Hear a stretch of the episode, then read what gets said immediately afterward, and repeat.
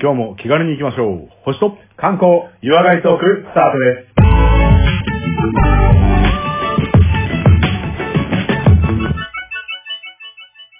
こんにちは、コマです。こんにちは、レオです。まずは番組のご案内をさせていただきます。このポッドキャストは相方のコマさんが星や星座宇宙についての話をした後、私レオが日本の観光についてお話をする番組となります。また素人が話していることですので、えー不備や間違いがありましてもご容赦ください。また番組では皆様からのリクエストメッセージ募集しております。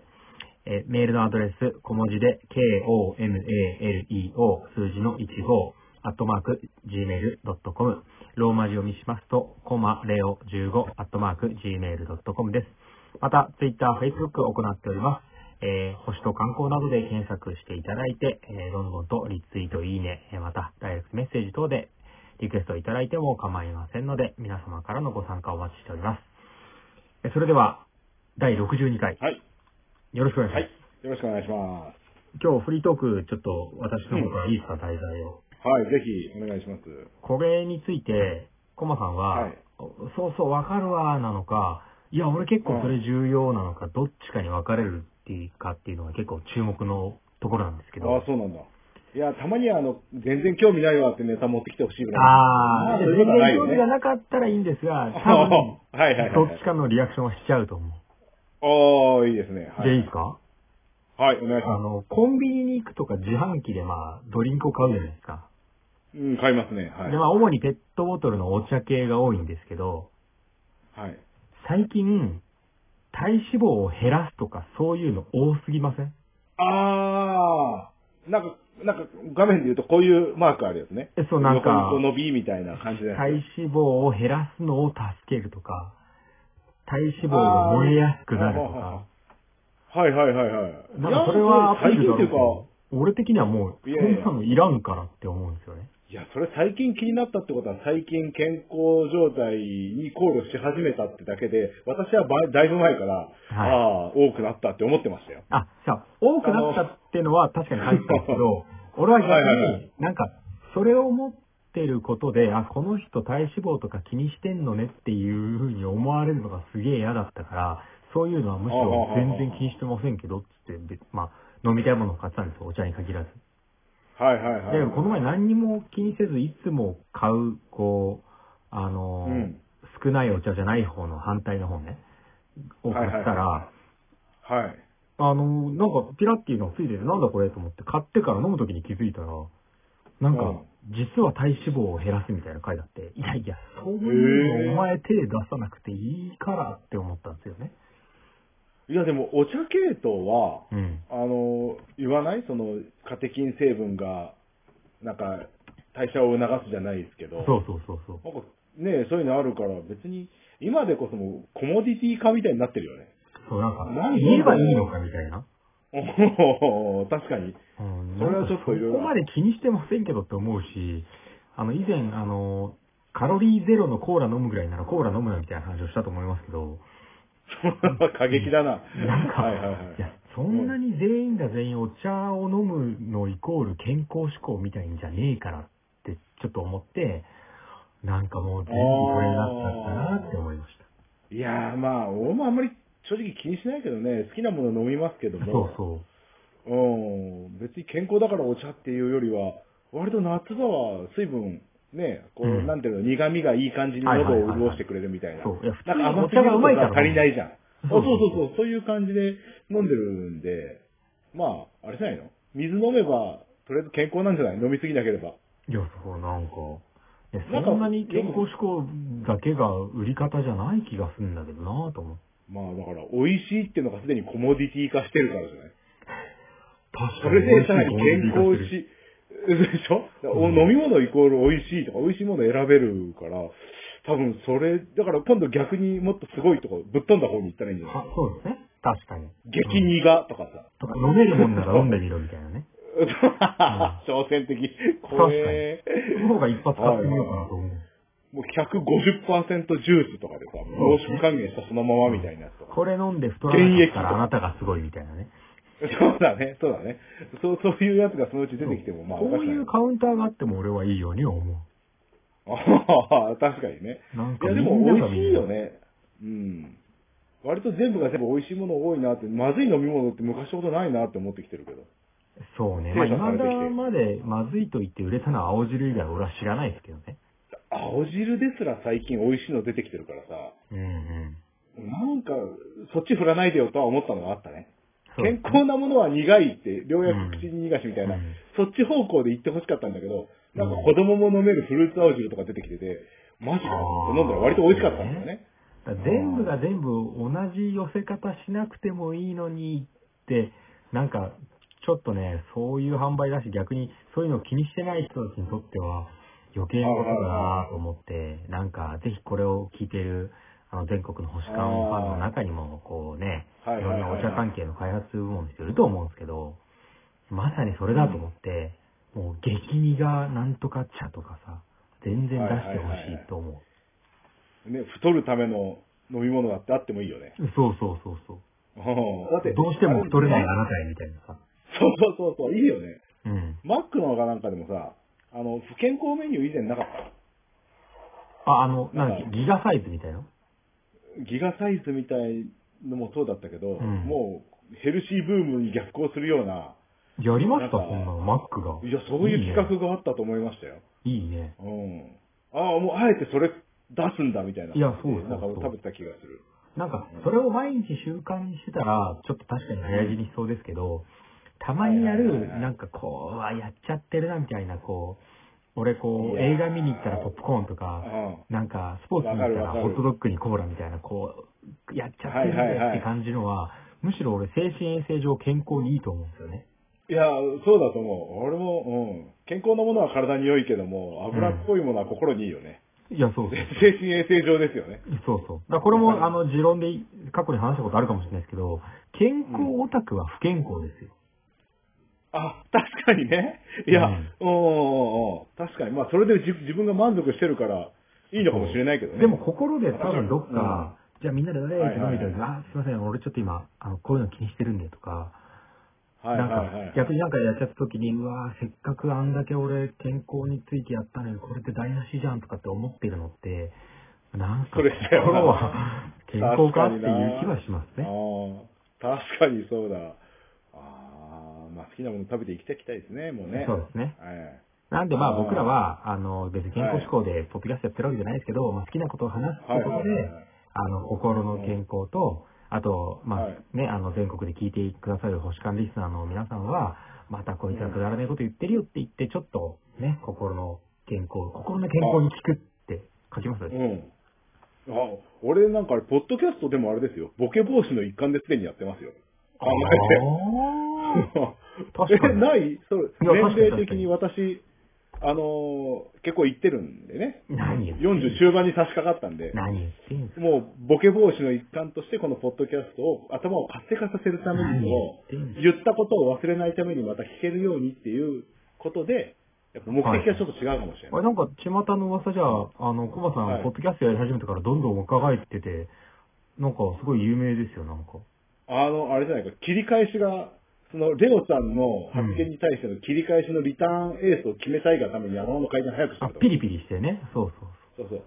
パソコンで言うと、処理速度は速いんだけど、ハードディスクが衰え ていくって感そう。じ。なあ、でも、なんかこのポッドキャストを境に、ベンジャミン・バトン・コマって言われてるっていう噂を聞いたんだ逆行してん だ。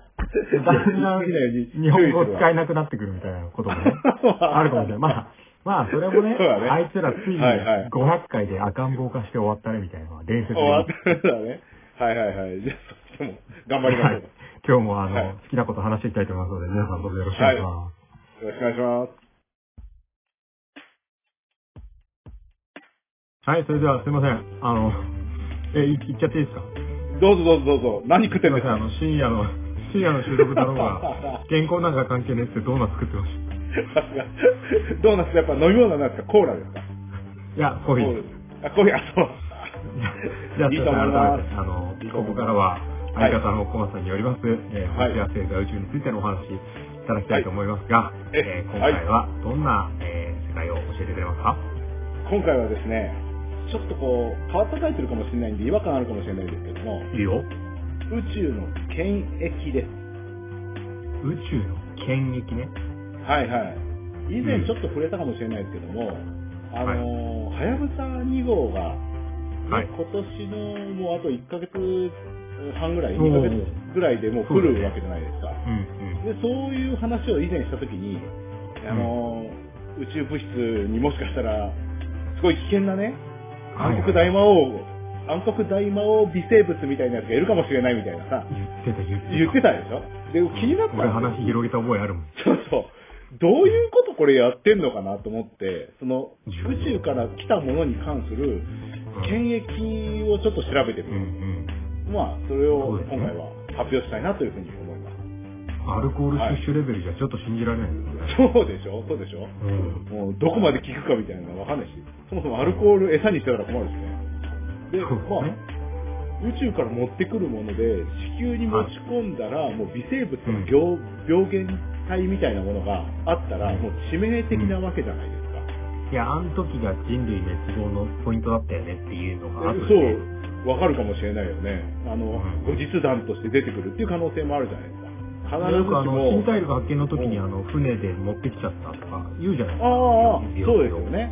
アメリカ大陸からとかさ、うんそういう話聞くと、地球規模でもあるものなのに、こう宇宙規模だったら本当未知なる何かがこう出てきたりうんするって言ったらもうすごい怖いじゃないいや、もでう、やばいね。はいはい。で、これは、もう、昔からやっぱこういう危険に関するものっていうのは、やっぱ注目されてまして、そうだよね。このアポロ計画はい。の時には、やっぱりこう、言われてたわけですよ。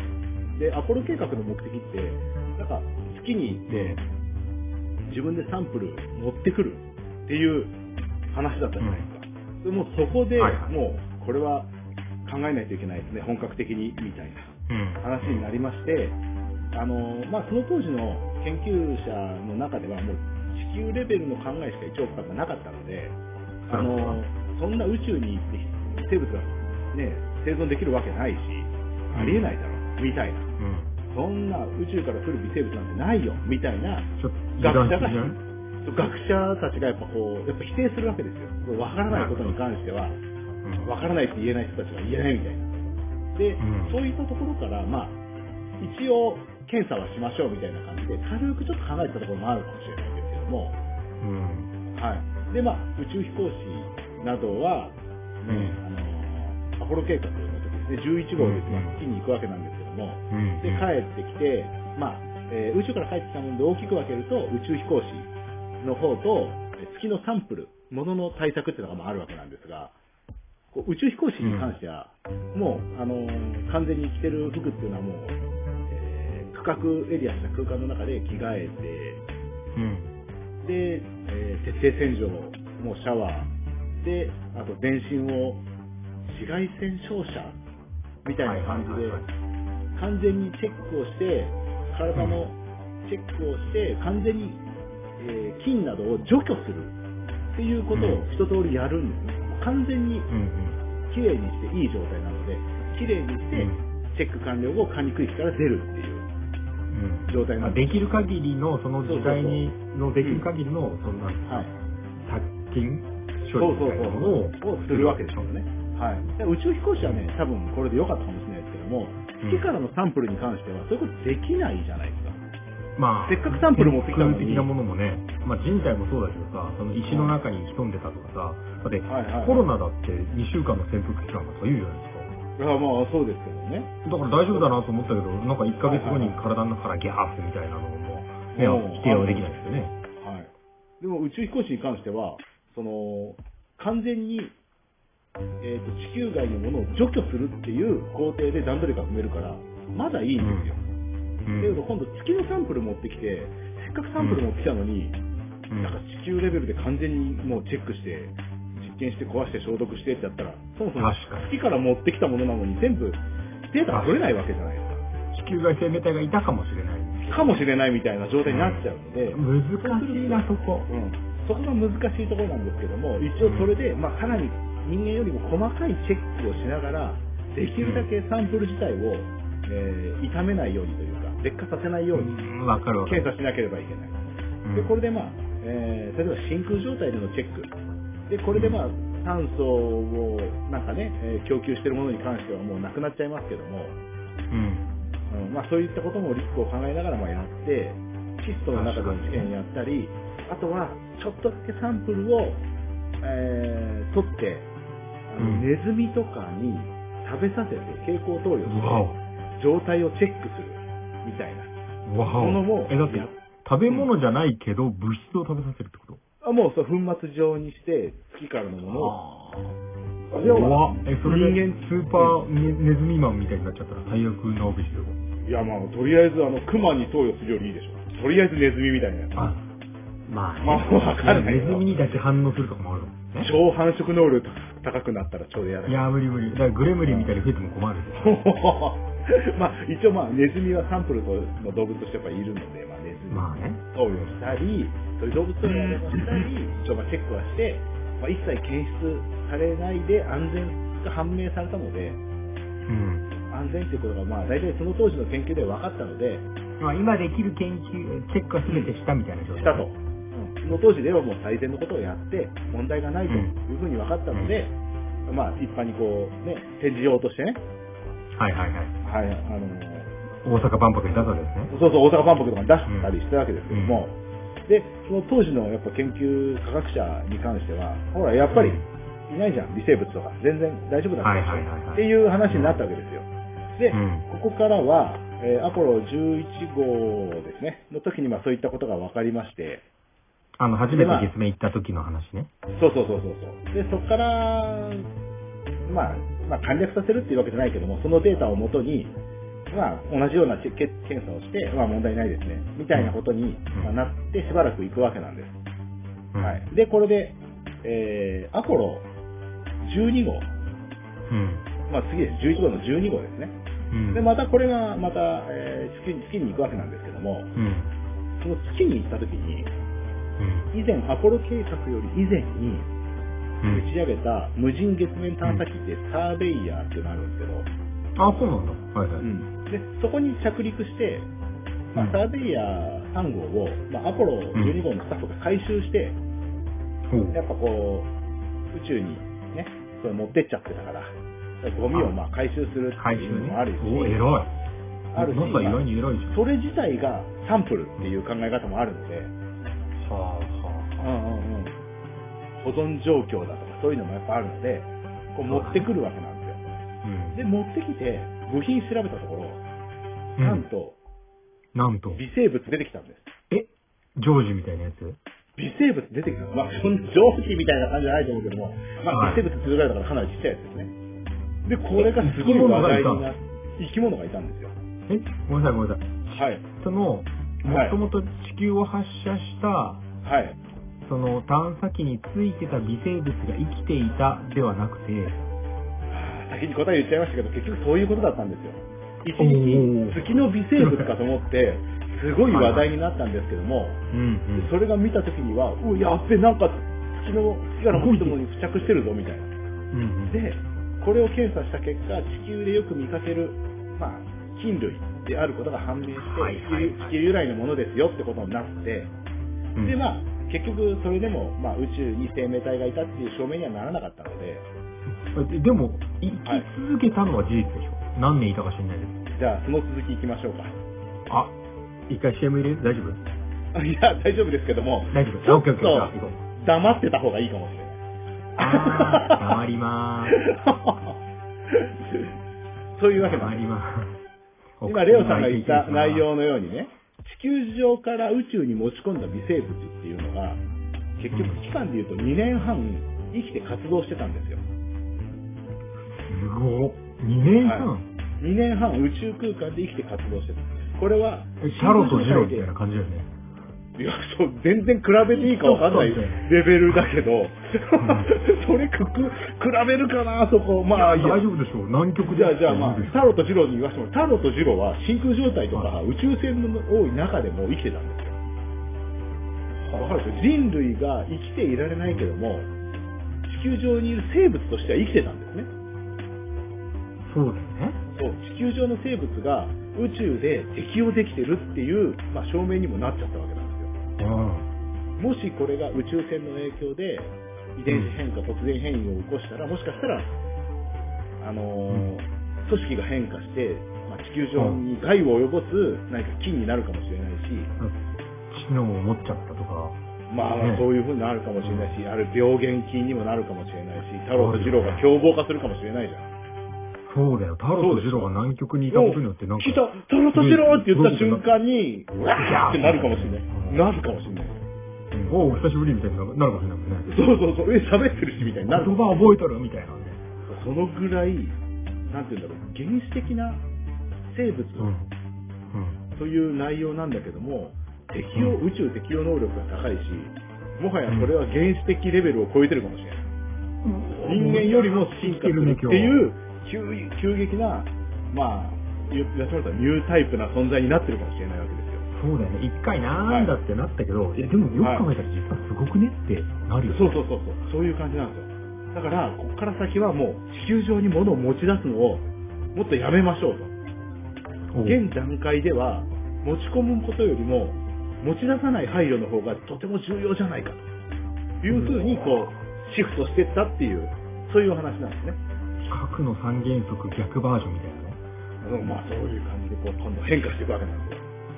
持ち出さないってことだね。持ち出さない。うんもうすでにこうそれの素質になるもの、まあ、生物は進化しちゃうので生物を宇宙に持ち出したらどういうふうな変化があるかわからないっていう未知数なね可能性のあるものはもう持ち出さない。でそれを取り締まる部署っていうのが、実は NASA にはありまして、地球防衛軍。 まあ、こういう感じです よね。これが惑星保護官っていう人たちがいるそうです。かっこいい。これね、一回話題になったんだよ。これ、ま、名刺欲しい。これは日本語で言うと惑星保護官だから多分ね、アメリカの言葉で英語で言うとまた違うと思うんだけど、以前ちょっと話題になったのが、惑星保護官に、えーうん惑星保護官募集しますっていうのが出たんですよ。求人。 NASA で。なんだって。死もうと思ったら、そしたらなんかこう、それで話題になった理由っていうのが、9歳の女の子がそれに立候補したっていうのが話題になってニュースになったんだけど、いや、面白いよね。いや、もう9歳の女の子、今でも頑張ってほしい。ちょっとわかんねえけど、どうなんだろう。英才教育でそこ採用した方がいいでしそうだよね、もう未来のもう監督官みたいな感じで。ょ。うん。で、その惑星保護官っていうのも、まあ仕事としては2つ大きな仕事があって、もちろはん今言ったね、あのー、なんて言うんだろう、ば、えっ、持ちと、出さないようにチェックする役割でしょ。そうそうそうそうそうそう。うんうん。これが、えーバックワードプロテクションっていう、まあ、うん。ことになってるんだけども、まあ、えー地球外生命、あ、違うわ、えっ、と、どっちだえっ、と、そうだ。えーフォワードプロテクションが惑星持ちこ持ち出さないやつ。フォワードプロテクション。えー探査対象天体の保全っていうのを考える部署ですね。うん。だから、あのー今からこう地球日本人じゃなくて地球の人たちが移民するであろう惑星がいくつか候補があるじゃないですか、そういうところに探査機を送るときにはこういう配慮してくださいねああいう配慮してくださいねこういう対策を講じてくださいっていうのを、うんうんうんまあ、監督するっていうやつですねでこれ、うん日本で持ち出さもないでね。 JAXA がやっぱ取り組んでおりまして、うん。ええ、あのう JAXA だけで JAXA もそうなんですけど宇宙開発国全体がそれに今協力をして、うんうん。まあ、方針を今共有させてるっていう状態がやった方がいいそうです、はいはい、うん。あともう一つあのバックワードプロテクションっていうのなんだけども今のがフォワードねフォワードっていううん前だと思うでバックワードプロテクションっていうのが、えー地球外生命による地球汚染の保護っていうのが目的になってるんですけどもこれ今は度逆ってことそうそうそうこれは結局まあ、えーもしかしたら今までの探査機の中で持ち出してしまってる微生物があるかもしれないじゃないですか宇宙空間うに。ん。それが何らかの形でう地球にん。入ってしまうかもしれないっていう。だから、ん出すのもダメだし、入れるのもダメだよっていう、そういうまあ二通りの、うえん。うーんやつですね。で、分かったのは、あの地球の生命体が、えーと宇宙に出た場合、生存できる可能性があって、そこで、まあ、うん。してたんでしょ ?2 年ぐそらうい。そうそうそう。そこでニュータイプの、うんえー菌、うんえっ、と、原始的生物になってるっていう話なので。じゃあ、あり得るよ。うん。それがまさにこう、もしかしたら持ってきてしまった場合、地球の脅威になり得ることをうんなり得るものを、まあ、取り締まるっていうことですよね。これの仕事が、まあ、あるということですね。持ち出さないし、それ持はち責込まない。任を持つ人とか、チェック機能を作る人みたいな感じ。そうですね。実際にあの、税関にいて、ちょっとなんかめんどくさそうな顔して、ネックスって言ってる人とは違うわけでしょ。まあ、そういうこともやると思うけども、まあ、うんもしかしたら陰で、あの、メインブラック的なね、ことあをもしかしたらやってるかもしれない。え、その人が地球人だっていう証明できますそう、 そうや大丈そ夫こ、そこ重要だよね。そこ重要。もうすでに奴らはいるっていう可能性もあるよ。あるよね。そうだ、確かに。もう、あれだとメインブラックの世界もそうだったもんね。かなり進顔行をしてま開しいたたもらんね。さらにいるみたいな。うんうんうん地球、いやあるよ人間を操作してる宇宙人みたいなね。もしかしたらそういうのいもやああるかもるしれけないど、そこで魔女狩りみたいなことを行うんじゃなくて、はいはいはい。そこはもう人間人類が、はいはいはいそもそもの地球人が、もうは心を開いて、はいはいあお前宇宙人だったのか、お前なんだよ、みたいな感じで受け入れてほしい。そうですね、すでにある、あれだったらね、あのー人たちだったら、そうやって受け入れてほしいですよね。いや、そうそうそう。確かにそう。今から侵略されるんだっだたからなんかこコロナで相手を疑ってかかるみたいなね、変な、はいはいはいはいこう、なんか環境になるぐらいなら、はいはいはい。なんかね、その仮に宇宙からの人だったとしても別にいきなりなんか悪いことを働くってわけじゃないんだから、だから明日いきなり私が、はい。なんか親しい友人とかに、うんいや、これ本当ずっと隠したんだけど、俺実はうん地球外生命体で地球の調査に来てんだよって言った時 に、はいあの、まあ、1000人いたら1000人とも頭おかしくなっちゃうと思うと思うんですけど、そうだね。うん私は信じたい。それ以外は信じたい。うん。 うんそうさ、そらそこでコマさんが、うんあ、え、何そうなのと。はいはいはいなんだ、俺地球人だと思ってたわーって言って、いや、ほんとごめんっていう感じの中にうんなるぐらい、こう、心構えをしとくっていうのは大事。もう一応惑星保護官に連絡した方がいいよぐらいなことは言える存在になっていたい。そそうそうう、そう。ド真剣にね。うんちゃんと共存考えようはいぜ。はいはい。うんまあそういう団体があるからね、また、あの惑星保護官の、えー募集があったら、まあ立候補しようかなと、ジャクタパンね、思ってます。そうですね。 あるからすると同時に、はいはいそこで採用されるとこ、面接の時に、うんもう超真顔でだよ。はいはいはいはい。いや、すいませんと、私が国に立候補したのは、はい。あの、すいません、私すでに実は、地球外生命体でしてと。っ それ、だからそれてで言落とさったれるから、時に、そうこなんっだよちがうん JAXA を試す。 面白いね。それで落とされたらちょっとショックでだよそのな。時に、そう、君だったのかってなったら、うんもう最高です。いや他にもむしろこっちがいるなって思うお前合格と。 まあそれも楽しい団体なので、まあ、ぜひね、今後もまた活動を見ていきたいなというふうに思います。で、あとまあ、さっきも言いましたけど、JAXA でもこの惑星保護官的なお仕事をする人たちがやっぱいまして、まあサンプルリターン、はい今回のね、はやぶさのうん、うん。サンプルリターンに関して、その惑星物質受け入れ施設っていうのがやっぱあるので、はいはい。はい、でそういうところで、まあえーまあ、クリーンルーム使って洗浄したり、電子顕微鏡だとか、その今現在、うんえー対応できうるそのうん検査だとか、洗浄とか、その確認チェックをできるような設備が、まあ、すでに、えーあるそうです、日本にも。うでんうんそれを使ってだから調査よろしくねっていう担当はもちろんいるはずだもん。そうですね、はい、うん。それでもう、えー帰ってきたはやぶさはそこで確認されて、情報開示されるっていう感じですね。はい。で、まあ、ここでちょっと最後になんですけども、こうの微生物が宇宙でまあ、生きてたっていう話じゃないですか。はい。んうんでその生きてたって話で少し気になるのが、生命の起源って本当に地球なのっていう話になるんですよ。うわーそこ行っちゃいまいすやーちょっとね、これ気になっちゃったので、うんそれだって生命の誕生のきっかけってこういろんなさ低確率の進化だとか超常現象の複合によって起こりうるっていう、もうまあ奇跡ですみたいな言われてる内容じゃないですか いや、え、なんか俺が思ってたのは、あの、アダムとイブか、なんうわ、かぐるぐる雲をかき回して作ったかそれもいろいろ混ざってるよどうするんだかぐらいしか思ってない槍を刺して引き抜いたらみたいなやつだねはいはいはいはいはい、まあ、そうやっていろいろありますけどもちょっとそれが実際起きたかっていうのは、たったの46億年でできることなのかっていう話ですよ。地球の歴史の。で、そこで、こう、やっぱこう生命の起源は他の天体にあって、宇宙空間を嫌いしてきた何かが地球に到達して芽を出した。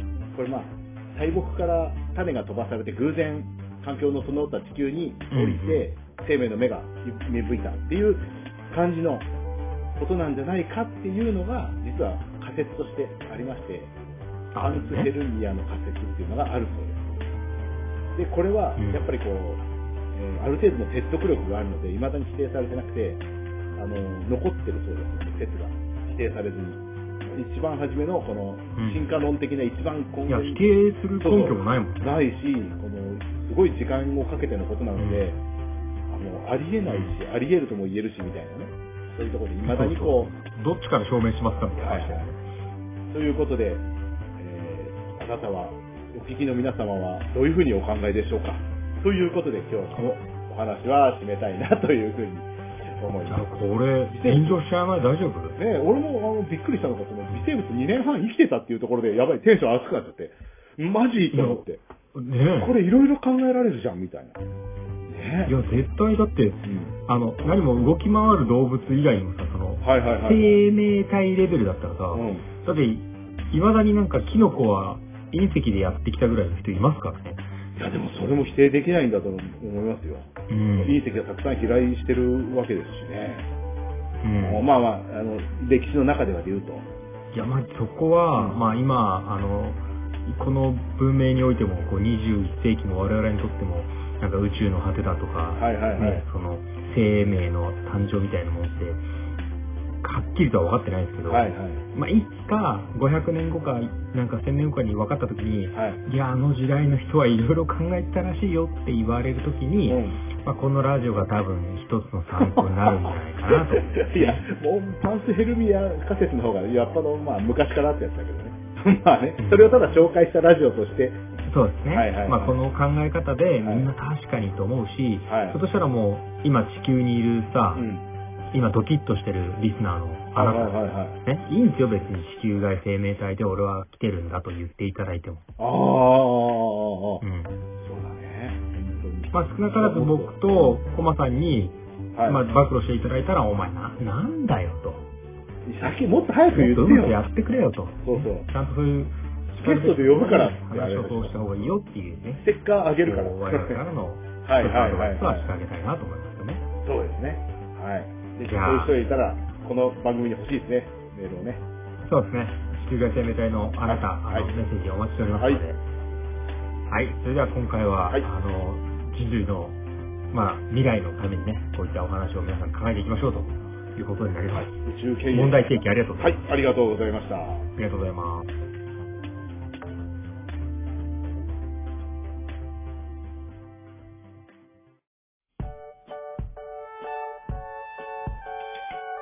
はい。というわけで次はですね、観光のお話をレオさんにお願いしたいんですけども、今日はどこに連れてっていただけますでしょうかはい、えー、本日は久々にこのテーマいきましょう。えはー、い城でございます。おー、城ですか。はい、過去にはいい、ですね、これはね。はい。松山城と松本城が、多分2つだと思うんですけど、はいはいはいはい。やらせていただきましたがえええ今回は日本が誇る観光の一つ、ねうん城行きたいと思いますが、今回は、えーはい滋賀県、えー、琵琶湖のほとりにあります、えはい。彦根城でございます。彦根城。はいあーあの、彦にゃんで有名な。あ、おそうそう、知ってるじゃないですか、つまり。ああ、ヒコニャンが有名すぎて、そうね、ヒコニャン彦はあまり知らないっ根城てがいう有のが名になったっていうねのもありますよね。こうんの彦根城です。やっぱ名前もまあまあ有名ですし、あの、まあ、そしてこれ、ポイントとしては、あの、ご存知、現存12天守ありますね。はいはいはいは。はいい、あれのうちの一つでございますので、まあ、ちゃんと、こう、江戸時代から残っているよという、はい。あの、天守のうちの一つとなっおてーいいですね。はいじゃあそんな彦根城をちょっと概要から説明していきますけど、あのまあ、現存12天守だっていうのがね、あありましたし、あのまあ、ちょっと補足として説明すれば、日本に江戸時代から残っている天守閣っていうのは全部で12個しかないですと。まあ、その中の一つであって、さらに、これあの、前回お城で説明した松本城もそうだったんですけど、現存12天守の中でも、5個の国宝はなんいで。ほー、はいす。はい。このうちの一つに入ってまほー。これは何かがあって、ここなんですね、きっとね。す。国宝はもちろんね、価値があるからなんですけど、はいこれ姫路城、松本城、松江城、そして愛知県の犬山城、そして彦根城が、まあ、5国宝ですね。はいはいはい。ほー。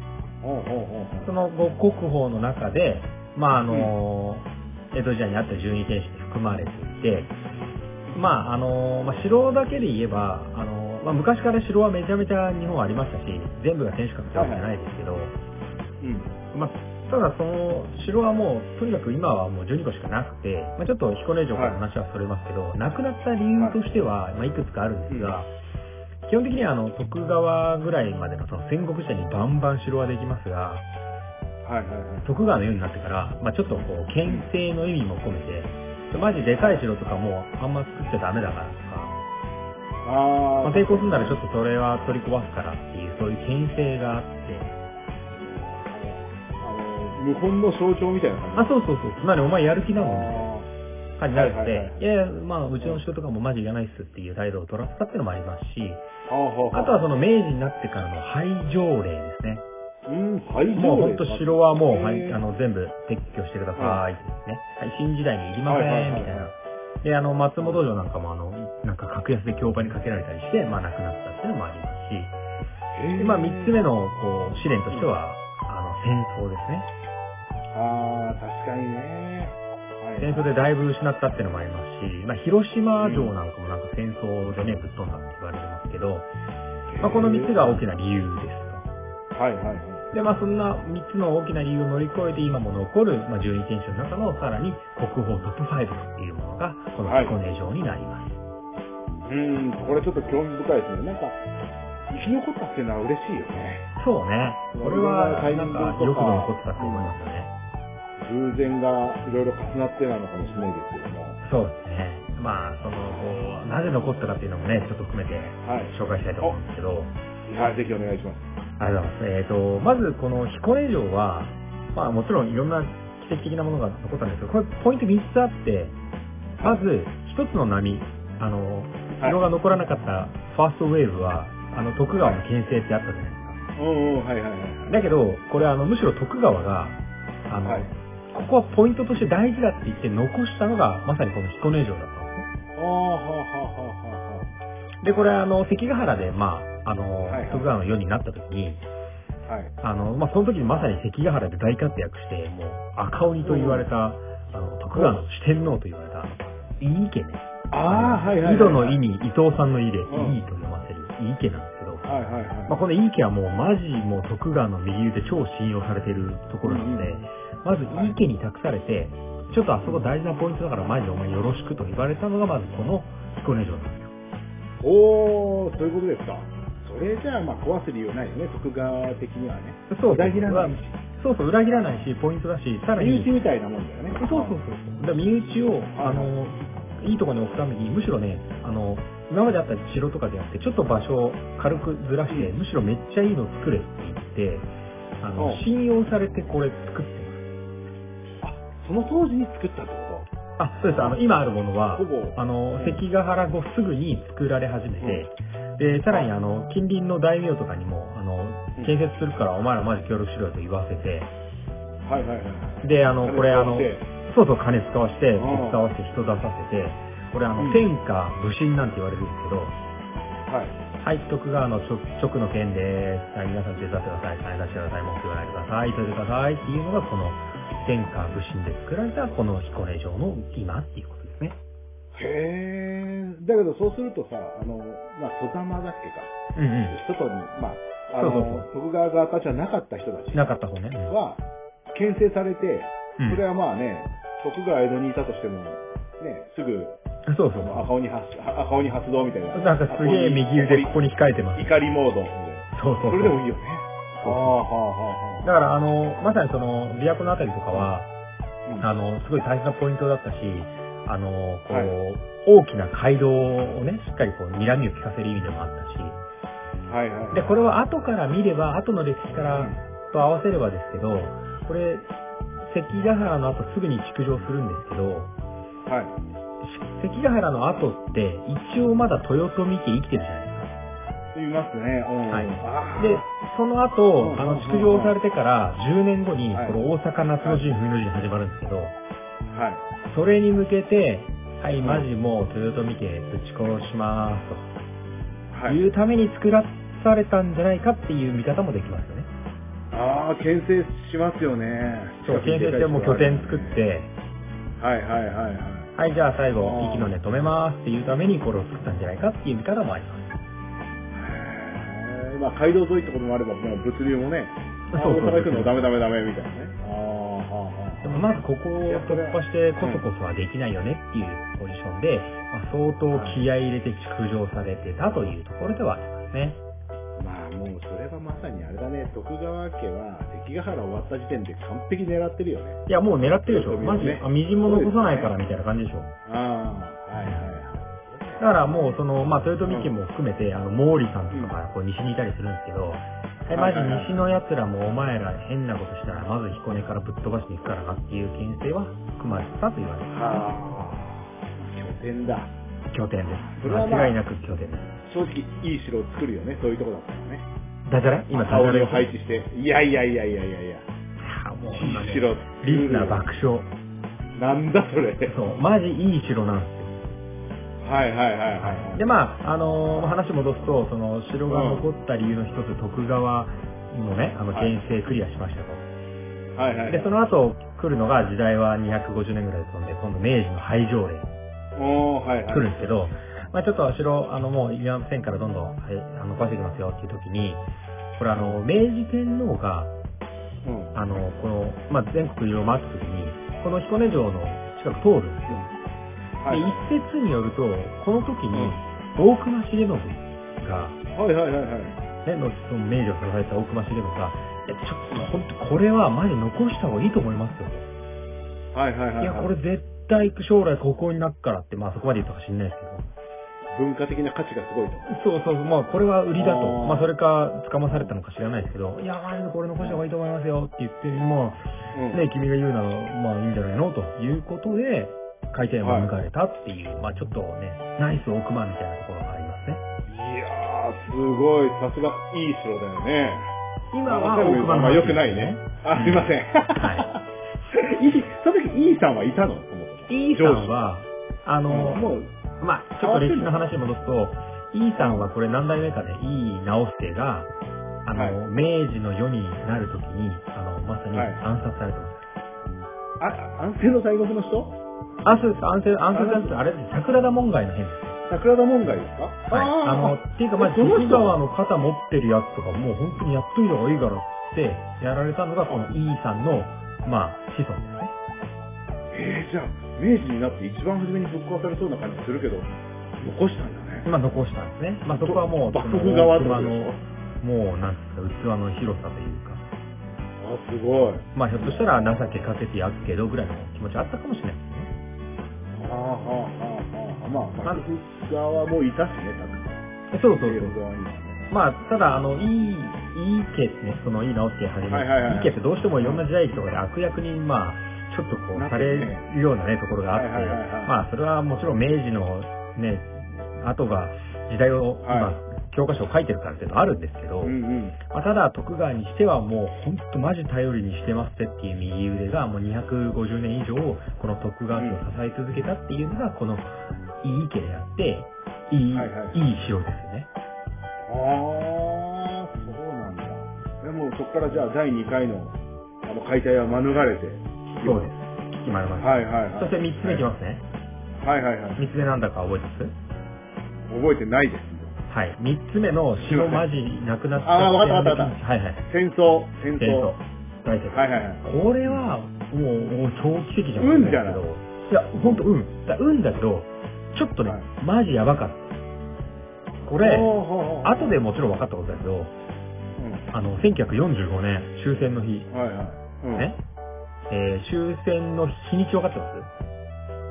8月7日 ?8 月、あ、そう、原爆が落ちた後の15う日。ん。15日。はい。そう、この日に、あの、ポーツーダム宣言受けて、まあ、すいません、もう終戦って宣言するんですはいけど、はいはいはい。実はこの15日の夜に爆撃予定だったんでえー、マジで。すよ。はい。ああ。いや、後から見たら最後に爆撃したんだと思って。そう、だからまあ、いやいやあのもちろん何箇所かやる予定があったんでしょうけど、はい、広島とか、はい、長崎とか、まあ、こはの、い滋はいはいは賀い近辺を、その、原爆だったかどうかわかんないですけど、まあ、じゃあ、次ここやるぞっていうのまで決まってたけど、あの、そこで終戦を、あの、となったので、さすがに落とせなくなって、爆撃を逃れた。これはマジ奇跡ですね、タイミング的へな。ーそうなんだ。一応じゃあ狙われてたってことは軍事拠点的なものがあるにもかかわらずってことそうまあ、軍事的なのか、ただ街を狙ったのか、ひょっとしたらなんか、はいあもう心のの、なんか、日本のシンボルぶち壊らしたらっていう気持ちだったかわかんないですけど、はいはいはいはい。まあ、これは本当に、ただ、だから数時間の差ですよね、本当に。いやーすごい。あ奇本当半日遅れてたら爆撃されてましたみたいなことかもしれない。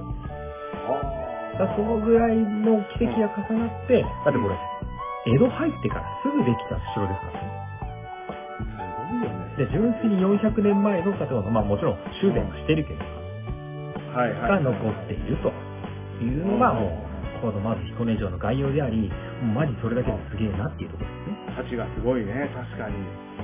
それは文化的価値もすごいし、その、ストーリー性がその魅力をかきたね。いやあのいいこと言ういねいこと言うんですけどもそうそうそやっぱそういう物語があると、そいいうね、物って生きてくる。う。いいこと言うな、この物語をね。いや、我々時間を旅するじゃないですか。いや、ね出たね、ツア久ーコンしぶりに。ダクターっていうやつでしょはい。うんいやそうなんですー、これ今行く観光じゃないもんね。過去も未来も勉強してっていうね。ばこの辺がやっじぱゃあいレいオこさと言んいの。ますね。はい。いやいや俺台本書いたっけ、これ。いやいや、台本通りですよ。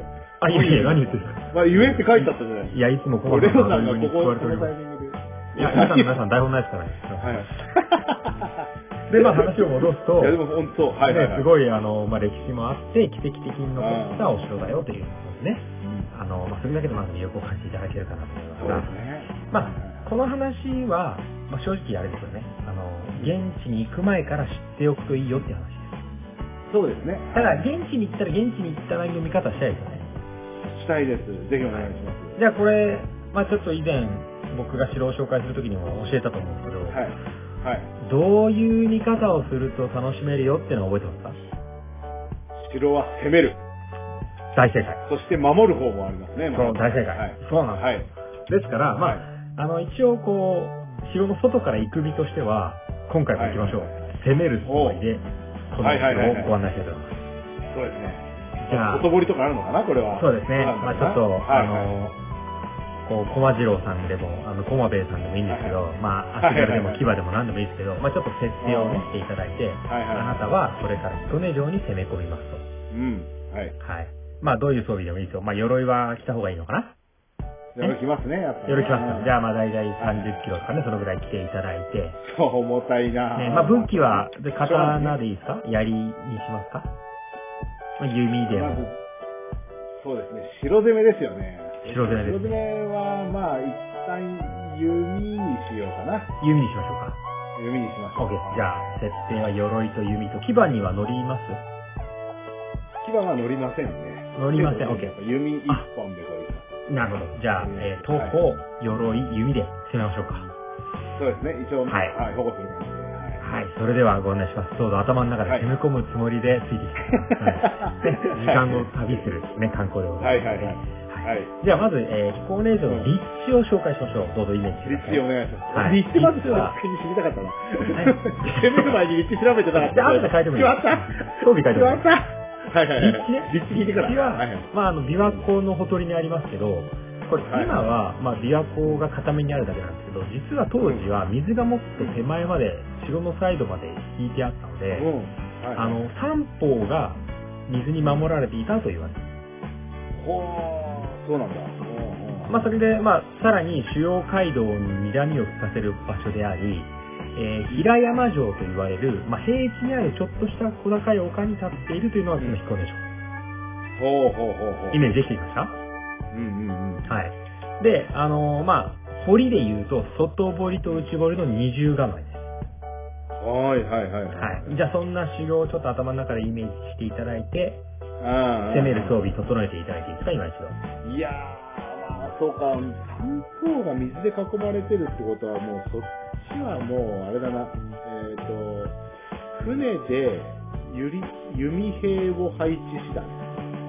船ね。船に。船で弓兵を配置しましょう。はい。で、えー使うのは家計ですね。家計。あ、ごめんなさい。え、軍師っていうことでいいんですかいやー、すいません。あじゃあ、せ攻める方行きましょう か。あ大丈夫です攻めるのはね、難しいな。攻めるのはもう。あ、じゃあ分かりました。じゃあ、外堀までは、あの、手段はもういいです。はいこれあれ外堀までは行かせます。もう今回特別に。兵糧攻めとかってダメでしょ兵糧攻めとかは、まあ、するなとは言わないですけど、我々があれだからね、持ってないからね。そうですね。じゃあ、OK。じゃあ、城の手前にいます。はい。ね。あの、その兵隊であるあなたは、じゃあ、城の手前で弓と牙には乗らず徒歩で、夜をかぶって、じゃあ行きましょう。はいはい。はい。じゃあ、えっ、と、まず、えー突破する際に、えーまあ、門の、ね、突破すると思う。もうあれか。もうあるね。もうありますよね。はいはいまあ、こまあ、外堀は、まあ、頑張って突破してもらっていいですよ。ね、うんうんうんこれから城の案内しなきゃいけない。城下町の案内しなきゃいけない。はいはいはい今日攻めきれないかそうだね。うんはいはい。そうしましょう。ら。じゃあ、やっぱり門のところから始めるよ。うん。で門これやっぱりあれだよな。二通りじゃない。お門どをうします破るか、破るか超えるかですよね。破るか超えるか。いいよ、いいっすよ破るか超えるですよね。どうするよ。これは、そうだね。まあ、ととりあえず破る方向で。破る方でいこう。オッケー。やっぱでっかい杭で破るこう。はそうですね。。なんで、まあ、弓兵である、あの、コマさんは、まあ、直接全然疲れ破ないりに行く人よりは、破りに行く人をフォローした方がいいね。フォフォローしましょう、フォローしましょう。ね、木槌持ってる城壁組ますと。は。はいはいはいじゃあいいですよ。じゃあ、この門が、まずまあ、お主に2つの門があるんですけど、表門と表門がありまい。はいはす。い。で、どちらも木製の橋がかかっていて、まうんうんあ、堀の幅にしては、橋狭いんですよ。ああ、そうか。それは困ったな。だからフォローするにしても、ちょっと遠くなりますよね。あーそうだね、遠いね。まあ、横に10人並べなかったらみたいなね。ああ、はいはいはいはい。なんで堀が広くて足も狭いから、まあ、ちょっとここでまずフォローしている弓兵もやられるうし、ん。さらに石垣もがっつり近いので、はいはいはい。でこれ石垣に向かってこうちょっとこう出っ張ってますからね、あの両サイドの石は垣いが。はまあ、側面からはもう、まあ、フルボッコですよね。い。わあ、これはやばいね。まあ、もう破ろうと。としてる仲間は、まあ、う相ん当バタバタと倒れてますよ。蜂の巣だね、蜂の巣。そうですね、まさに。はい。あーでも、ボッコボコにされつつ、まあ、門を、うんまあ、頑張って破っていただきますよ。ね。そうですね。まあ、ただね、これ、ん今行くと、あの、もう、もちろんね、はい攻めるつもりで見ていただきたいんですけど、あ、昔、この石垣、どうなったんだろうなって、石垣はもちろんあるんですが、石垣の上にはい、城壁ありますからね、当時、壁。うん。わあ、そうか。で、さらに今はあ木ー々生い茂ってますけど、木とか当時生い茂ってないですからね。もうね、登れないっすよ、そうしたらね。なので、まあ、それ以上だったんだと思いながら攻めていただいて、うんうんうんうん。ではじゃあ、まあ、まあ、100歩譲って門突破しましょう。ね、頑張りましたはいはいありがとうございで、まだ、コマさんはね、まあ、あもうだいぶ消耗戦だの、ちょっと無傷で、矢矢を消耗したぐらいで、次行きましょう。ははいい。はいはい。行きでましょこうっからはもう、お城の定番ですけど、こう、まっすぐ型ですね、防御の基本。まっすぐ走れないような、くねくねとした石垣の迷路が始まります。はいはいはいはいはい。で、まあ、これで突撃、門が開いたぞってなっても、まあ、騎馬隊突っ込みたいけど、ちょっとまっすぐはいけないし、すぐ切り返さなきゃそうだね。いけない。完道は全に機動力をやられちゃうね。目の前の奴はバタバタ倒れて死体を乗り越えていくし、状態のまま突っ込んでいきます。はいはい。もう、まあ、それ牙は役に立たないから、牙下げるまあ、でもだいぶ牙はやられてますね、ここでね。そうですね。うんで、まあ、その屍を乗り越えて、コマさんは弓を持って、まだこれからだと言って行きます。で、ここはいはいからやっと平山の、こう、ちょっとした小高い丘の手前に差し掛かるので、ここから上り坂です。いや、不利だな、それは。はい。向こうの矢は届くけど、こっちの矢は届かないパターンそうですね。もちろん、あのー、この坂の両側にはもちろんね、城壁、あの壁もあったでしょううし、んうんうんうん。はあの石垣ももちろん高いとこありますいはいはい。し、で、こちらはね、あの、もちろん鎧は背負ってるし、死体はゴロゴロ転がってるしという、まあ、ぶっちゃけバリアフリーなんてクソくらいみたいな、もう坂そうであっいうやつて、で、はいさらに足場がこれ、坂というか階段というかみたいな、え、この階段の幅、面倒みたいな幅です。うわぁ、不規則とかね。わかりますそういう感じ ?2 歩行って、トントン平地で3歩目で上がって、1歩で次上がはっていみたはいいな。はいはい。もう、たまに普通つまのずくパ観ターン光でもめんどくさいやつ。そうだそうだ。で、まあ、これただ疲れるだけではないしね。そうそう、リズムがないから、足元に気使いながら、下を見てながら進ませる仕組みがここにもありますと。うわぁ、上からはもちろん矢が降ってくるし、あ、も他う、にももう、配慮しなきゃいけなもうい。。はい。これはまあだめだかなり消耗されるな。だいぶ死者も出てるし、ね。これは、うん、出てコるね。マさこんもちょれっと弓の一発屋には食らってるかもしれな食いですね。らってるな、これ。もう、間違いないな。ちょっと盾とか持たないよね、あの当時の人ってね。まあ、盾の役はいるかもしれないですけど、全員が全員持つとは限らないですよね。ああ、ああ、ああ。まあ、これでさらに石うわ垣の上には、あの、見張り台櫓なんかもありますからね。ぁ、もうスリーハンドの、スリーハンドレッドのあの戦略しか思いつかなもい。うボコボコの、あの、もう盾でね盾もこうやって持ガっツガツて、やってこう。そうそうそうそう、もうそれぐらいしか考えられない。まあ、まあね、その、しかもそれ盾の、迷路店舗あるかもしれない。うん、あるかもしれない。見えないです。迷路だから全然ダメじゃん、もう。で、さらにこれね、うんそその戦法実はね、通った人いるんじゃないかっていう説もあって、うんまあ、これ石垣登ろうとしてるような時とか、あとこう、門を破ろうとしてる時に、盾担当の人が屋根を作って、ガチッと上を固めて、で、その盾が、の人が作った屋根の下で木槌を持った人がぶっ壊すっていう作戦もあったんじゃないかって言われてるんですよ。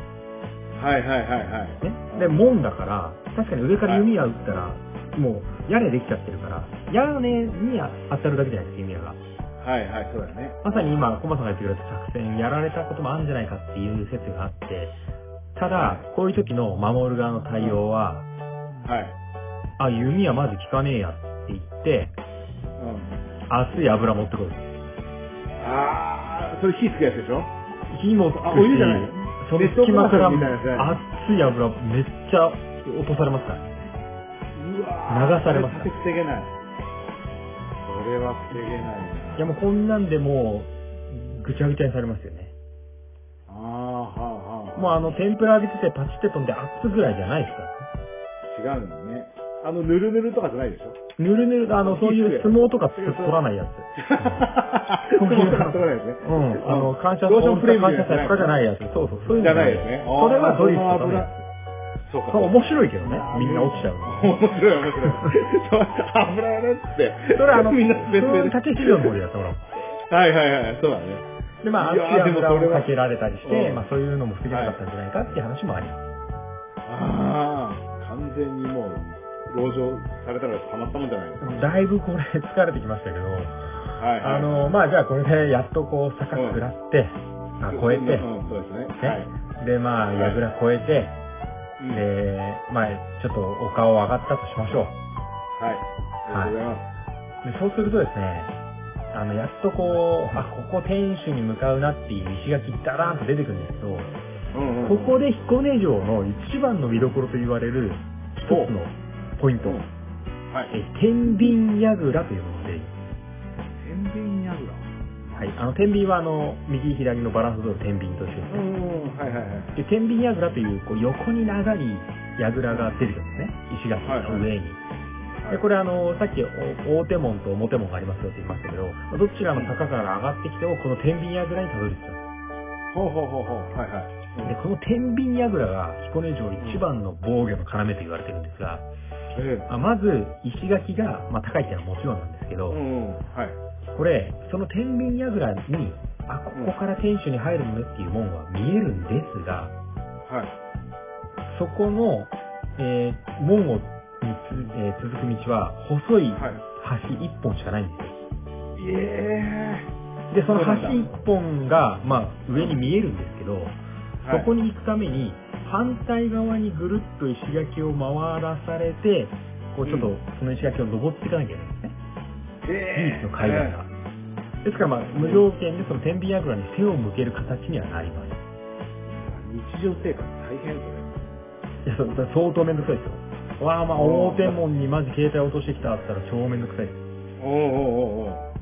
でもそんだけぎゅうぎゅうの橋に詰め込まれて、大勢で攻められない、そんな門になっている中、うんぐるっと一回りして、その天秤櫓にかかってる橋を突破するじゃないですか。はいはいは突破いしようとするじゃないですえか。あともちろん天秤櫓横から一点行きますし、まあはい狭くなってるし、えうんもうここは門に続く唯一のアプローチっていうのはもう一目でわかるんですが、もうそこがもうそもそもきつい。一本橋でありながら、しかも両側から弓兵や槍とかが来るんでしょ、やっぱ。いやもうガンガン、あの、まあ、あの、橋の上なんで横からこう直接的な攻撃はされないですああ、はあはあはあ。で、まあ、いろいろ飛んでくるのは事実ですし、まあ、そんなに大勢で、そこの門には挑めない。うわーそれきついわ。それでもう橋にぬるぬるとかやられちゃった日にはもうたまったもんだねいや、もう、もう、本当にもう、どったんばったん転んで、いやいや、本当だ、これ。もう、あ人の、の上に人乗らなきゃダメだね。乗ら乗っちゃう乗っちゃう、もう、バンバンもう、そんなんで、もう、歩いてらんない、立ってらんないし。もう、あ、さすが。に階段が坂になっちゃう仕掛けはなかったみたいなんですけど、はいはいはいはい。だけど、まあ本当にそこでぎゅうぎゅうになりながら、まあフルボコにされて、さらにこのね、あの、天秤櫓に一本続く細い橋、これ今も残ってるんですけど、はい。今見てうも、んえ、これちょっと橋のその高さとか、はこの長さにしては、この橋桁大丈夫みたいな、ちょっと不安のある作りなんです。い。はあ、もう人数乗ったらアウトみたいな。あ、草原もそうですが、これ何かって言ったら、いざとなったらこの橋壊すから。お、ええマジで。っていうことなんですよ。いやいやいやいやいやいや。おー、それひどいな。確かに、どなうにんもか攻、めれない。まあ、ここだって絶対やっちゃダメだけど、これなんか、ロープ巻いて、なんか、10人ぐらいのとこで、せーの、せーのってやってたら、確かに橋桁ボーン抜けて壊れんじゃないぐらいの作りに見えまへす。え。そうか、もう最終手段かな、それが。そうです。もうだから、あの、攻め、あやばくなったら落とせばいいからぐらい。はでそしたらもういやー、亀のように閉じこもっこて、れははい、もはやアプローチできません。あ。はいはいはい。もうそれまあはもう本正当直に籠ね城戦ですね。そうそう、籠城線。で、橋桁というか、なんか柱も少ないし、頼りない感じで、うん。あここねというところが今でも感じられますから、この天秤櫓とその天秤櫓にかかる橋っていうのはこの彦根城のポイントの一つですいやー、ちょっと、もう攻める方も大変だわ、それ。もう、殺されどころ満載な感じがする。そうですねもう殺されてもうだっていやーもう想像だけでだいぶ疲れちゃうでしょあの、来る途中に3の1でのこのこで100アップしていかないと多分無理だわ。無理無理無理ずーっと亀見てるだけで無理そうだよ、本当にう。ん、てれれれれれてれれれれれってなんなきゃそうですよ。ちょっと、それきついな、本当に。うん。うんまあ、ここの天秤まだある櫓のしっかり見ていただいてあ面白いですよ、うんだって本物見てないですあ、そっか。あ、けどね、あ、はいはい2000万歩譲って天秤櫓は突破させますありがとうございます。はい。で、ぜひちょっとここで、もう、メンタル的にも、あの、多分今、まともに体、ね、あの、ついてきてると、もうボロボロになってると思うんで、もうセーフティーゾーンとか欲しい。ね、一回、一回ここで、ディフェンス側の目線上げます。ああ、ありがとうございます。守る側の目線ね。ははいい、はじいゃあ、天秤櫓到着しました。もう多分、はい想像しながら言ってる人とか、これ聞きながら言ってる人もボロボロだと思いますけど、うん。うん。天秤櫓の中にうん今入れるんですよ。ほうほうほうほう。ですからは今度は、あうん。これね、守り手の目線っていうところを楽しめますんで。へえ、そうなんだ。もうこれはね、あの、めっちゃ高い石垣の上にあって、細い橋が一本、自分たちがね、いるその、櫓、建物にかかってて、もうそこが全部のところから見えて、見下ろせて、はいで、こう、窓枠にはまるあの、格子ってこう、縦に入ってるうんうんうん橋があるんですかはいはいはいあれが、あの、ひし形になってるんですへよ。えへえへだから、なんですか、自分たちは打つけど、向こうから見たら狭く見えますね、やっぱりね。ああ、はいはいはいで、はい。手前は広い。で、さらに外側も広いので、まあ、守りやすいっていうのはね、もう本当に、ああ、これ助かるわ、っていうのはすごいわかります。そうか。もう穴が開いてるだけだったらそこに入れなきゃダメだもんね、指も何もね。そうです。だから弓兵をね、コマさんとしては、ドンピシャ狙いたいけど、もうもう、ダメだよ。そこで隠れられるだけで的すなものとかね。うん。ダメだわ。だからまあ、これ突破してもらって、うん。あ、のーまあ、ちょっとディフェンス面でちょっと気持ちを落ち着けたら、まはあい、もう一度しっかり気を持って、よしよしよし。攻め直してよしいただいていいです攻かめよう。攻める。もうちょいです頑張り攻めままししょう。ょう。はいはい OK。じゃあ攻め直しますか。あーまあ、これ、ね、またあの、天秤上がり越えたらまた不揃いの坂を登ってってもらって、階段に足つまずいてもらって、はい。これすいません、もう一個、門がございます。はい。はい。この門がですね、えー、またこれはあの、重要文化財になってるんですけど、これ太鼓門というところ。はい。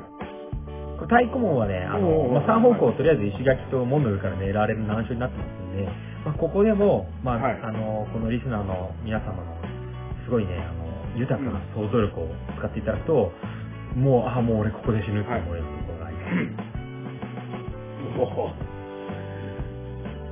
お。で、まあ、そこ突破すれば、お待たせしました。えー、国宝天守が見えてまいりますので、ああ、あもうそこまで行ったらさ、もうあとはもう取るだけでしょ。もう、もう解くだけですはよいあとはね、あの、そんなに実はね、行きますよこの、うん選手はね、すごいでかいとかっていうわけではなくて、まあ、あれっていうぐらいの、あの、三重になって3階のこう、複合式って言われるところなんですけど、ほうほうほうほうほう。意外にね、なんか装飾もあったりとか、白塗りの壁だったりとかで、うんなんか綺麗なイメーはいはいはい。ジ。豪華っていうかね、かっこいいイメーおうおうおうおういいジ。すで、まあ、これあの、破風って言ってこう、あの、辞書とかをこう、開いてベタって地面に置いたようなこうおう屋根。おうはいはい。あわかりまおうすおうおうその、はいはそれの美しさがね、こうあって、それはもう見た目だけでもかっこいいんですけど、うん。まあこれから、こう到着したら、あとはここのその、天守閣の中入れますんで、もうここまではいはいで、あ攻め手うのわ見方は OK です。あありがとうございます。最後にあの、スイッチがあって、こう、ポチッとなみたいな感じじゃないよね。あ、それえでっ、もうと、最後、こバーンこまでハイテク技術はまだ江戸の初期にないんで、ないいやよかったはい。ここからは観光目線で天守閣入っていただいて、うん。はい。あ特に罠とかも今ないんで、まあ、ちょっと階段がね、はいはいマジっていうぐらい急だけど、 はしごみたいな階段もあるけど最後そこまで、上り坂たくさんやって、そこの階段きついかもしれないよね。もうだいぶ焦ってあますけど、まあ、そこはあの、登っていただいて、むしろね、最後はあの、選手格の中は、あの、ディフェンス目線で、 いろいろ考えていただきたいんですが、まあ、おあの、ご存知、あの、様とかね、言われる、こう、中から鉄砲やら、まあ、弓やら、はいはいはいはい。穴がありますよね。はいはいこう外から見たら、あの、すごい綺麗な選手格だって言いましたけど、うんあんまり様ないんですよ。ほうほうほうほう。だから綺麗なのかなって気もするんですえー、そうよ。なんだで、中に入ると、うん。実はこれ隠しざまになってるんですね。そうなんだ。下が。外かららは壁です。ほうほうほうほう。ただ中から打つときには、はい、なその板をドーンぶち抜けば弾が出る。ああ。あ、そういうこと。で、この弾えーは、狭あいの手前広く奥狭くですからね。ほうほうほうほうほうほう。いや、考えてあるなで、攻め手側からしたら、あなんか鉄砲とか弓たくさん出てきたぞっていう状態うんね。うん。あの、はいイメージはあのさ、あの、海賊船のあの、大砲開くとこパカーン開く、あのパカーン、はいはいはいはい。ほまあ、あれが隠し玉ありますので、まあ、ディフェンスの目線から見ていただくと、あじゃあ俺ここと、じゃあ俺こっち側という目線で見れますし、う。はいはいはい。で、さらにその、さっきあの、ハフってこうう、んね、あの、辞書を裏返しに、こう、地面に置いたみたいな、こううん屋根があるんですけど、はい。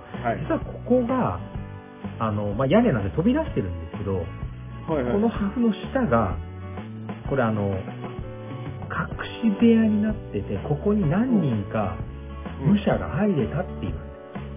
へえ、回し伏せみたいな感そうです。で、そうするとお、手前に屋根がないので、じうん。もう真下にも打てるっていう、こう死角なしの一番攻撃の、攻撃力のあるこうディフェンスと絡めていますか。へえ。そこも今も残せて、ちょっとね、かがんで中見れます。いやーこれちょっとさ、変な、ここまでだともう攻めきれないんだけど、はい。参考までに教えてほしいんですはい。けど、それを攻めた人間っているんだよ。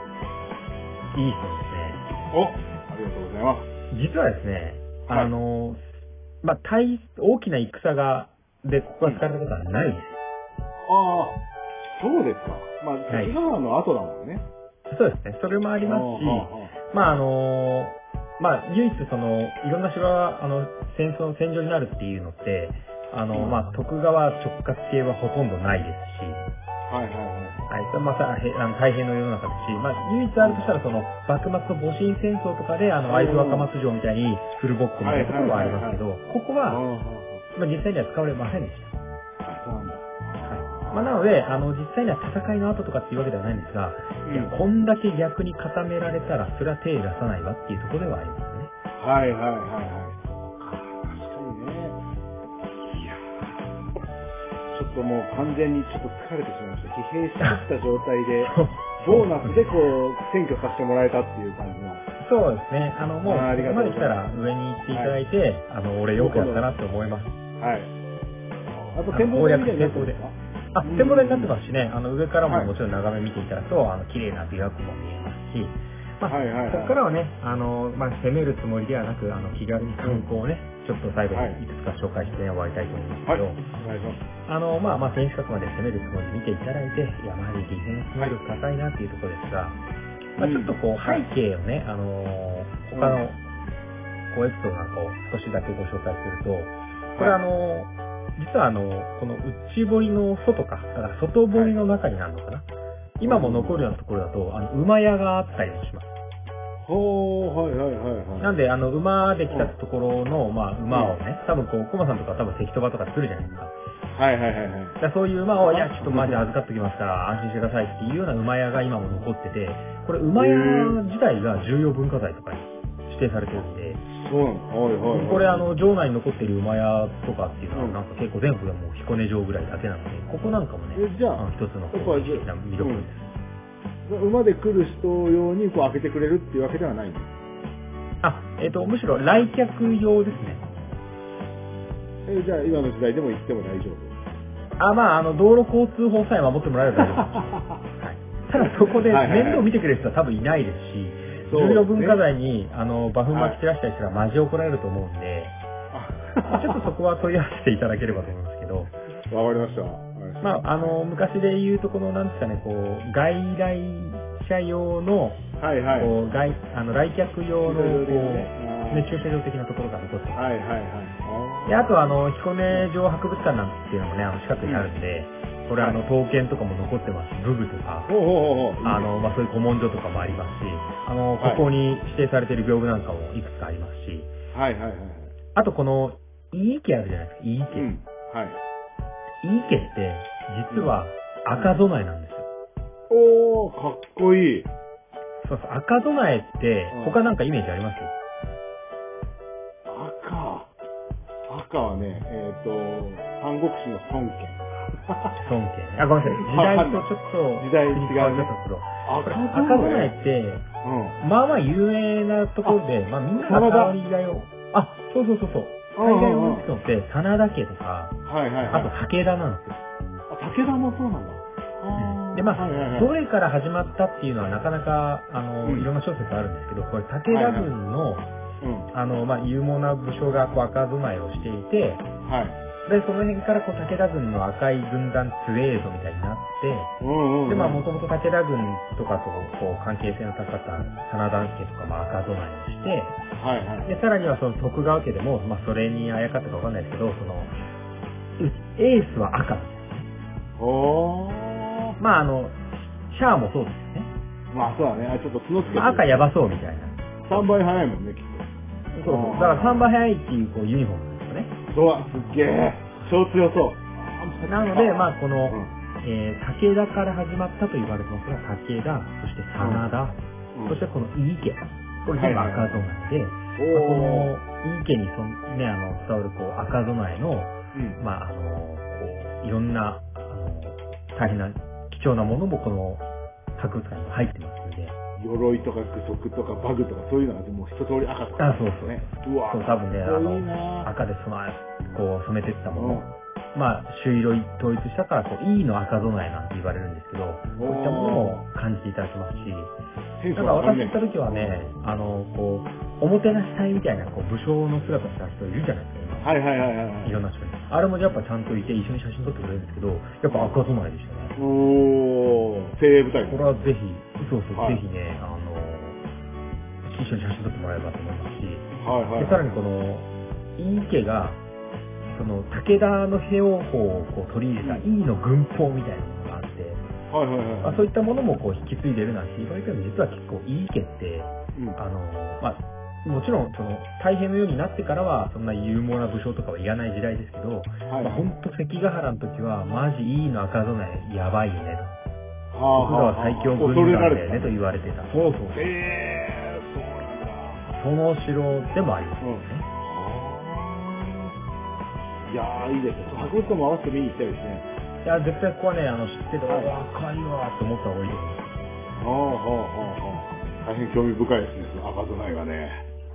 まあ、あの、どうしても血生臭い話なんですけどね。はい。あのーまあちょっとね、あの、いちゃんと粋な話ないかなって探し回ったら一個だけあったんで、それ最後にご紹介しますね。はい、お願いします。えーとね、まあ悲しいというかね、まあ、いいエピソードでして、はい。これあの、人中、まあ人のう柱んっはいはいはいはてい。いうのは、まあどうしてもこう、城に限らずなんですけど、うん。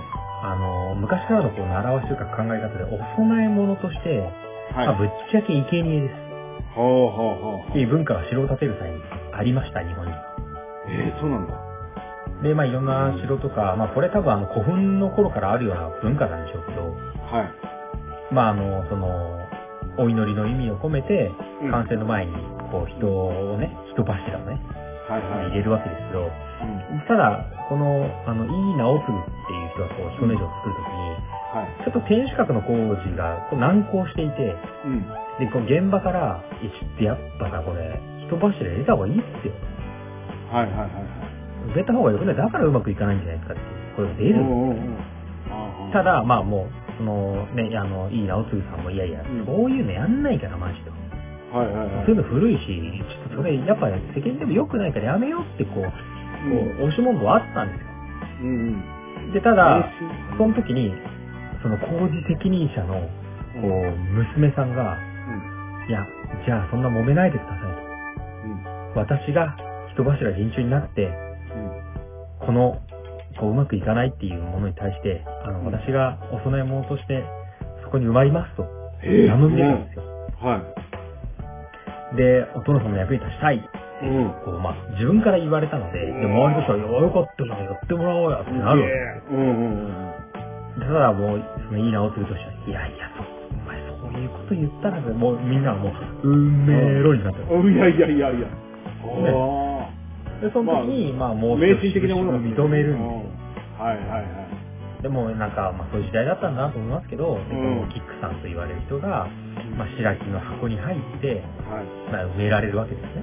はい。でさなただその際にうんこう、まあ、立派な天守閣が結果出来上がって、まあ、なんともね、複雑なっていう印象になるんですが、うんまあ、しばらく天守ができてから、うん実はこの、まあ、名乗り出た工事責任者のうん。人の前にうん。はい。娘が現れて、うん。で、私のことは忘れてください。あいや、ついに幽霊になって出たか。はいはいはいはまあ、やっぱりこうね、恨みがあって成仏できなかったかなっていうふうにい。思うわけですうんが、うんうんはい。実はこれ、いい直次が埋める直前にえ空箱と取り替えて、工事の人には言えずに、うん。人は逃がしてた。ええそうなんだ。それはもうトップシークレットだね。トップシークいレやット。、ああ、もうで、すぐ逆にそれで、私生きてたうのお父さんって言ったら、おい、なんだよってなるんで、もうみんな運命ロですからね。んはいはいはいはい。なので、忘れてくださいと言って、そのお菊は、まあもうその家には戻らずに、うん。うん。その場を去って、で、周りの人が、やっぱね、人柱必要だよね、と言って、その天守閣を見ていて、まあ周りからのこう反感も収めたなんてエピソードがありますけいど、やー、これはね、悲しいけど、いい話ですよね、最後は。いいさん、すごいわ。振り返るってことが、そう。その中なね。かなか責任問題ですよ。独断でやったと思いますよ。そういうこと実際やってて、それがある意味名誉なことであり、そ埋うめられる方もそう言われてそたう。んで、だ名乗り出てるからね。。そうですよね。でそれで多分埋めたとしたって別うにん。ね、誰に責められることもないけど、いや、多分そうんの、いいい直次さんが、うんいや、ちょっとこれは俺のポリシーマジ反するっすと。そんはいはいはない人の上にしわ立てんっていうね。うん。まあ、そういう、まあ、彼らだからこそちゃんとこう、200年以上にわたって、そのね、エリアを守れたのかなっていう気もしますし、うわもう、いい気あっぱれですね。すごい。お菊さんだっけおきいやー、お菊さん。共通の知り合いでお菊さんいるけど、あの方もいい人だもんね。いや、だからね、あのおきくさんもね、やっぱそういう血があるんじゃないかなと。あ、そうんう。今、私が前に出るわけじゃないですが、はいはいはいはい役に立てば、うんもう全国のおきくさんね、あなたすごいよ。すごい。尊敬するね。お菊さんって聞いただけで、尊敬あ、もう、俺も、目上のそ人うだからあの、もしもね、あの、全国リスナーの人におきくさんって知り合いがいたら、え、はいひょっとしてさ、あの、彦根城で埋められそうになったおきくさんってお前のそ先祖みたいな。聞いてあげてくだそうですよね。そう聞いた方がいいですよね。さい。そしたら一気に涙ぐむと思いますけどね。本当かよ。まあ多分そこから名前がついてんだと思いますけど、まあ、そんなエピソードもあって、まあ、この彦根城は今、ね、人が埋められてるわけでもない中、大きな戦があるわけでもなく、まあ、はい。奇跡的な、はいこういろんなこう苦難やね、こいつを乗り越えて今に残ってますのうん。で、まあ、ぜひね、彦根城。コマさん、よくあの、こう、うん別名でね、なるほどってね、あの、お城を言ってくれますけど、こはいれ、はいはい。まあ、有名なところで言うと、あの、うん。姫路城は白鷺城ですね。はいはいはいはいはい。このね、なんかあるん彦ですか根城のね説明がありました。はあで、これ、まあ、もともとその、エリアの山の名前もそうだったからっていうところなんですが、なんか確かにこう、守り方とかも考えると、なんか共通するとこあるなっていうのが、これうん、金うのん。亀と書いて、金騎城って金、金騎乗。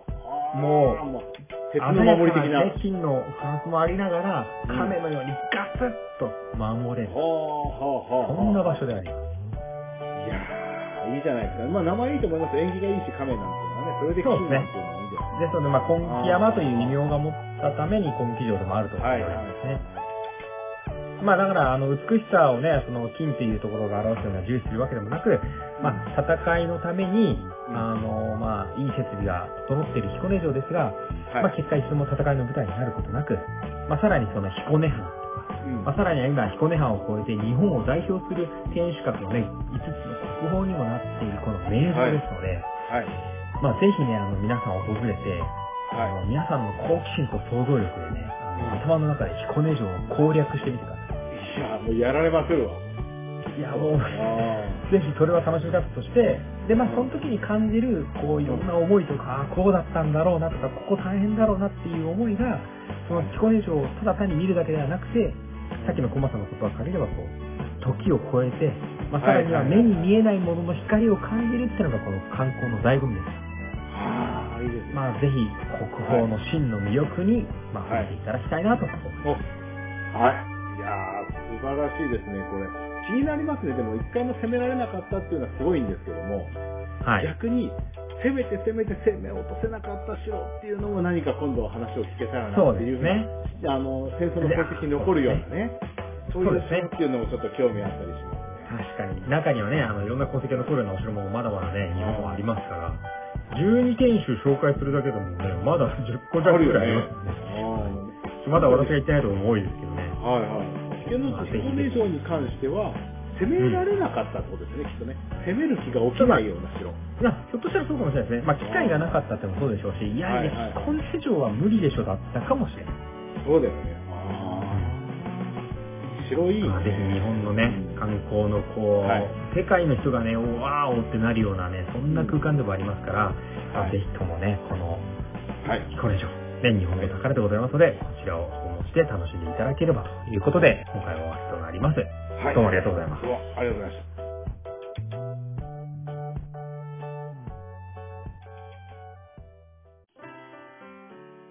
はい、それでは第62回、お疲れ様でした。お疲れ様でした。いやー疲れましたね、なんか。もう攻める気でいた小松さんは多分もっと疲れたと思います。いや、やっぱ働かしたんですけどね、知恵を働かしてもやっぱダメでしたね。もう、まあ唯一の手は、はえいっ、と、怪獣宅ですね。もう賄賂を送って、懐を柔らかくしそうてそうですね、開けてください。そうもうそのぐらいしか思いつかないぐらい一の。人の剛腕な武将よりもね、知略が勝る時がありますそうよ。そうそう。もうどうにも、もう罠とか多すぎるもん。もうどこに行けばどう狙われてっていう、うんすごい。で、なんか多分ですけど、こう、戦国真っ只中の、ね、まあ、対戦、天下分け目があった後にできたところだから、多分みんなピリついてたと思いますし、マジで考えたと思いまあす。あ、よかった。まあ今の時代になったらね、宇宙から持ってきた、わけわかんない最近の声はいいだけですから。そうです、時間かかりそうだけど、まあジョージーみたいなやつが来ればそうそうそう。まあなんか、あれ、まだやってんのあ、テラフォーマーズは、なんか続感は出てないんじゃないなんか止まってるっぽいですね。なっててないんだ。まあ、結構衝撃的な作品だったけど、まあちょっとね、あのちょっと黒い部分もありますが、まあ多分実際には、あのその江戸時代に限らず戦は黒かったですし、まあまだ起こってないけど、宇宙からある、あの時の悲劇みたいなね、まああっちゃいけないですけど、将来ニュースに載っちゃうようなこう悲劇が、ね、よくやっててあるようなものがあるかもしれないですね。あの、熊虫事件もあってね。あそうそう熊本もありますし熊虫10日もあってね、うんもうだってやっちゃってんでしょ、熊うん本。どっかになんか置いてきちゃったんだよね、なんかね。うんうんうんうん。いや、ですから。過去にね、発射させた宇宙探査機のはいはやいつ。もあるしね、いや、ですからなんか、エゴブロックのゼウスが出てくるかもしれない。そうですよ。レゴブロックのゼウスが知能を持つかもしれないし、そうだよ宇ね。宙に放ったガンダムが自ら動き始めるかもしれないし、おうーん、わかんないですよ。 すげえな。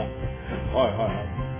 なんか、昨日だか見たニュースで、JAXA が何年ぶりかに宇宙飛行士募集って書いてあったんへで、え、そうなんだ。まあ、ぜひ、あの、宇宙兄弟、もっと宇宙兄弟みたいな感じで、オーバーエイジ枠で狙っていいと思いま私がす。もうもちろん。おオーバー、何何のための募集かわかんないけど、多分あの、人材の入れ替えというか、なんていうのいや世代交代的な意味も含めてことだから、それ言ったじゃないですか。面接の時に、いや、えすいません、実はと、あ僕は、あ、絶対落ちたる。いやいや、あ、こいつ走ってんなって言って、とりあえず一回残してみようか。帰りたいん です。そうそう私をあの島に、城に、あの、星に帰ってくださそうい。ですね。だから採用か病院かどっちかには行けると思そうだね。どっちかなぁ。う。いやー、でもそれ言ってほしいね。ちょっと JAXA とか NASA のこう器を試したいな。いや、きっとね、やってくれると思いますよ。こっちは真剣ですって言われた。いやいやお前だって信じてないかもしれないけこっど、ちは俺真剣に考えてんだよは真剣なんだよ。いや、それを受け入れられるぐらい、あの、想像力を働かせていくことが、これから重要ですから、ね、 はい。過去にあった対戦と、あの、これからのはい危機を感じて、妄想力を引き続き鍛えていっていただければと思います。はいはいはい。防衛ですからね。そうです、防衛ですよ。想像できないようなことも想像してこその防衛ですね。さすが。はそういうことです。そうなったら、あの、地球最後の、こう、防衛拠点が、現存12天守を最後に守り抜く戦いになるお。そうしましそょうの。時に一度も対戦にね、こう、使われることがなかったあの彦根城が、あの天秤櫓が人類を救うかもしれない。わかりましまあ、そこまで妄想を広げられれば、いえー我々のリスナーとしてはついてきてくれるかなと思い ます。いつも、リスナーの皆さんありがとうございます。だなレアだなインチだなそうですね、あの、聞はいきはいはい続けてる皆さんは間違いなく、あの、ちょっと変な要素もあると思いますので、引き続き諦めずについてきていただければと思いますので。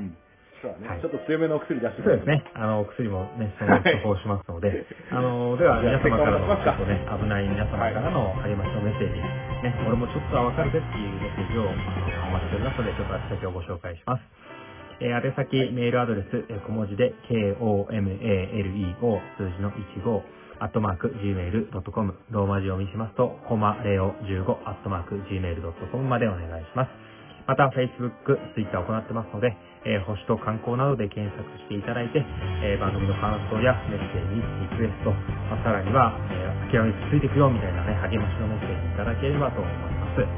えーメッセージいただいた方には番組特製のステッカーと、ちょっと強めのお薬も提供しておりますのそうで、ですねよろしくお願いいたします。はい、はい。諦めずにね、我々二人は、あの、はいリスナーの皆様が、実は私、宇宙から来たんですって、暴露していただいても、一応表面上はちゃんと信じることにしますので、全然それは、あの、ひょっとしたら地球上まあ初の、もちろんゲストとして来ていただくこともあの地球外リスねナーね。はい。そうそうそうそう。はいはいはいはい。ぜひぜひ。それはそれで、あの、直接会うのはちょっと怖いですけど、オンライン上でなら、まあ、全然そういう紹介できます。はい。なので、あの、いろんな人種、いろんな役割の人とかね、実は今でもね、あの、いい意見の人いると思うんですよね。そういう方からのメッセージもお待ちしてます。はいはいはいはい。はい。あの、はぜひいや次回の63回まで、あの、諦めずに皆さんついてきていただいて、一番の分支えていただければと思いますので、はい。あのゲストの皆さん、今後ともよろしくお願いします。今回はこの辺りで、よろしくお願いします失礼いたします。どうもありがとうございました。た。